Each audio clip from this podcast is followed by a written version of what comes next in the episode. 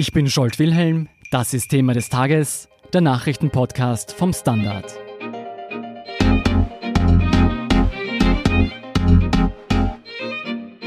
Drohnenangriffe haben am vergangenen Samstag weite Teile von Saudi-Arabiens Ölproduktion lahmgelegt. Ein Anschlag, der nicht nur den Kern der saudi-arabischen Wirtschaft trifft, sondern auch aufs Neue die globale Abhängigkeit von Öl unterstreicht. Wer dahinter steckt, welche ökonomischen und politischen Folgen noch zu erwarten sind und ob die Situation international eskalieren könnte, erklärt Standard Nahost-Expertin Gudrun Hara. Hallo Gudrun. Hallo. Gudrun, wie würdest du Saudi-Arabiens Rolle in der Welt beschreiben? Kurz gefasst könnte man sagen, also natürlich ein wichtiger Ölproduzent und das seit Jahrzehnten. Als solcher auch ein wichtiger Verbündeter des Westens und besonders der USA und besonders im Kalten Krieg und natürlich auch eine neue Rolle nach dem arabischen Frühling, der viele anderen arabischen Länder destabilisiert hat. Und Saudi-Arabien ist als große Macht, als wichtiges Land übrig geblieben. Wie muss man sich denn die soziale und politische Lage des Landes vorstellen? Also Saudi-Arabien ist eine absolute Monarchie mit sehr, sehr limitierter Möglichkeit zur politischen Partizipation. Es gibt nicht einmal eine Verfassung, das ist der Koran. Der Klerus spielt eine sehr, sehr wichtige Rolle äh, wobei jetzt versucht wird, diese Rolle etwas zurückzudrängen. Darauf kommen wir später nochmal zurück. Was ist nun vergangenen Samstag passiert? Vergangenen Samstag wurden Ölanlagen angegriffen, wichtige Anlagen angegriffen. Das ist schon früher passiert, aber nicht in diesem Ausmaß. Und die Schäden sind enorm und es war ein, ein sehr, sehr großer Angriff von außen mit Drohnen oder vielleicht auch mit Raketen. Wie schwer ist denn der Schaden für Saudi-Arabien? Naja, wenn die Hälfte der Ölproduktion wegfällt, kann man sich schon vorstellen, dass das viel ist, dass das schwer ist. Es kommt eben jetzt darauf an, wie schnell das wieder herstellbar ist. Das sagt auch etwas darüber aus, wie schwer die Schäden sind. Was sind denn die wirtschaftlichen Folgen auf internationaler Ebene? Natürlich trifft es äh, auch die internationale Ebene, weil eben Saudi-Arabien ein wichtiger Ölproduzent ist, aber die Schäden sind limitiert, also die Ölreserven sind vorhanden. Auch die USA haben ja schon angeboten, mit ihren Reserven einzuspringen. Und überhaupt ist das nahöstliche Öl nicht mehr so wichtig, wie es einmal war. Saudi-Arabien befindet sich seit dem Aufstieg von Kronprinz Mohammed bin Salman in einem Wandel. Wie hart trifft der Angriff seine politische Agenda? Ja, er hat sich viel vorgenommen. Also er will ja die saudische Wirtschaft auf neue Beine stellen. Er will das Land öffnen. Äh, er will Investoren holen, Touristen ins Land lassen. Und natürlich wird er daran gemessen werden, ob es ihm gelingt. Und äh, für ihn ist das schon ein harter Schlag, dass man jetzt sieht, wie verletzlich Saudi-Arabien ist. Man darf dabei nicht vergessen, dass er auch Verteidigungsminister ist.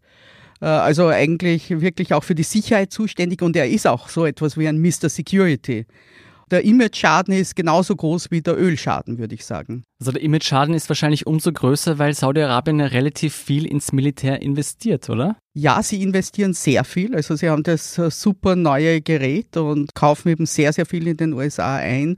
Und umso peinlicher ist es, äh, dass man sich vor einer quasi Guerilla nicht schützen kann. Kommen wir zum Hintergrund der Angriffe.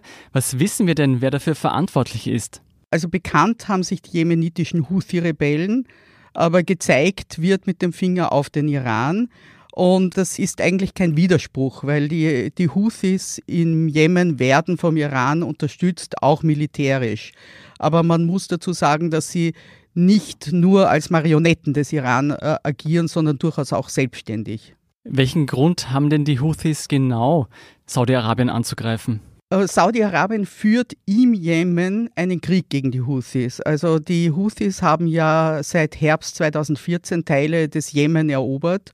Und als sie sich im Frühjahr 2015 der wichtigen strategischen Hafenstadt Aden näherten, haben eben die Saudis eingegriffen, also eine saudisch geführte Koalition. Und seitdem äh, führen die Saudis Krieg gegen die Houthis mit sehr, sehr schweren Bombardements, haben aber also nach viereinhalb Jahren ihr Kriegsziel noch nicht erreicht. Die Houthis sitzen noch immer in der Hauptstadt Sanaa. Inwiefern ist es ein Stellvertreterkrieg? Warum sind sich eigentlich hier Saudi-Arabien und der Iran gegenüber? Also es ist so, der Krieg im Jemen selbst hat ganz bestimmt lokale Gründe, die sehr kompliziert sind. Aber im Laufe des Krieges ist es sehr wohl ein Stellvertreterkrieg geworden. Also es ist ja so, dass in der Region Saudi-Arabien und Iran wirklich um die hegemoniale Vormachtstellung ringen. Und Saudi-Arabien sieht in den Houthis einfach einen Stellvertreter der Iraner. Also und die Houthis werden so gesehen als Art Hisbollah auf der arabischen äh, Halbinsel, also die sozusagen die Agenda betreiben. Und deshalb haben die Saudis auch eingegriffen, wie sie das Gefühl gehabt haben, also dort im Jemen setzt sich eine Kraft fest und dominiert eine Kraft, die praktisch dem Iran zuzurechnen ist. Die USA waren ja auch sehr schnell dabei, dem Iran vorzuwerfen, hinter diesen Anschlägen zu stecken. Gibt es denn irgendwelche Beweise? Das wird jetzt untersucht. Trump hat zumindest gestern gesagt, gibt es keine Beweise, aber Hinweise. Und äh, nein, bis jetzt weiß man es noch nicht mit Sicherheit. Wird man überhaupt jemals feststellen können, wer genau hinter den Anschlägen steckt? Das glaube ich schon, zumindest also welches Gerät verwendet wurde, ähm, müsste feststellbar sein.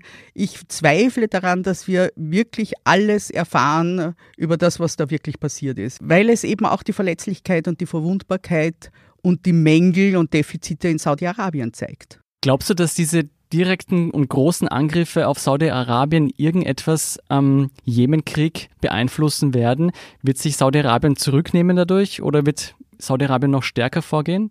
Es gibt ja schon seit Jahren auch Versuche, mit Hilfe der UNO und anderer Vermittler den Konflikt zwischen Houthis und der anerkannten Regierung im Jemen zu lösen.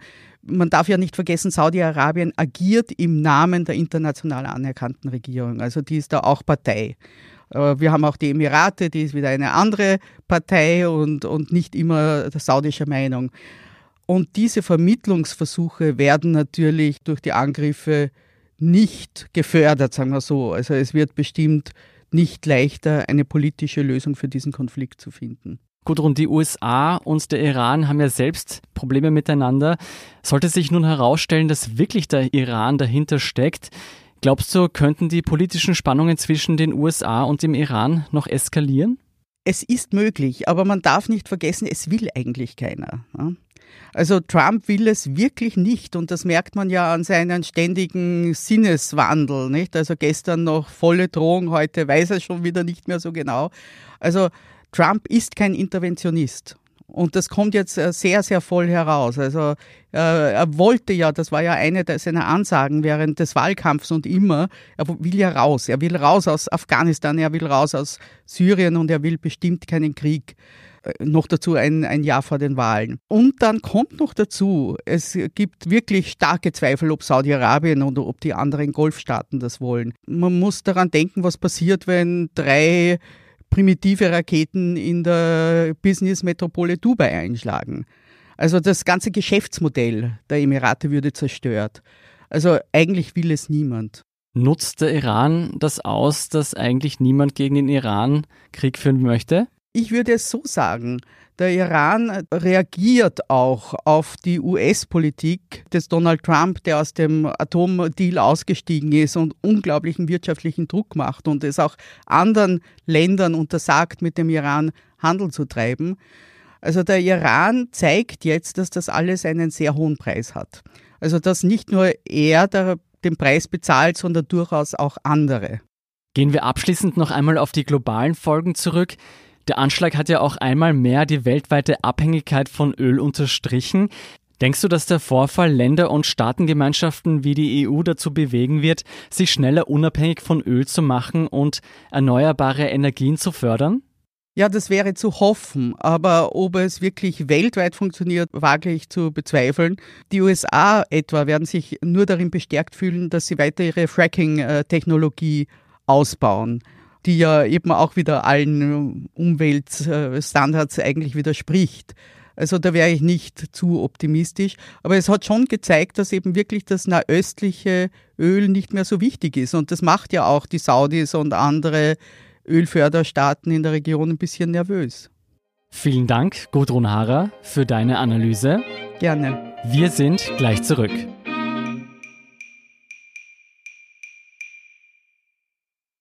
Guten Tag, mein Name ist Oskar Bronner.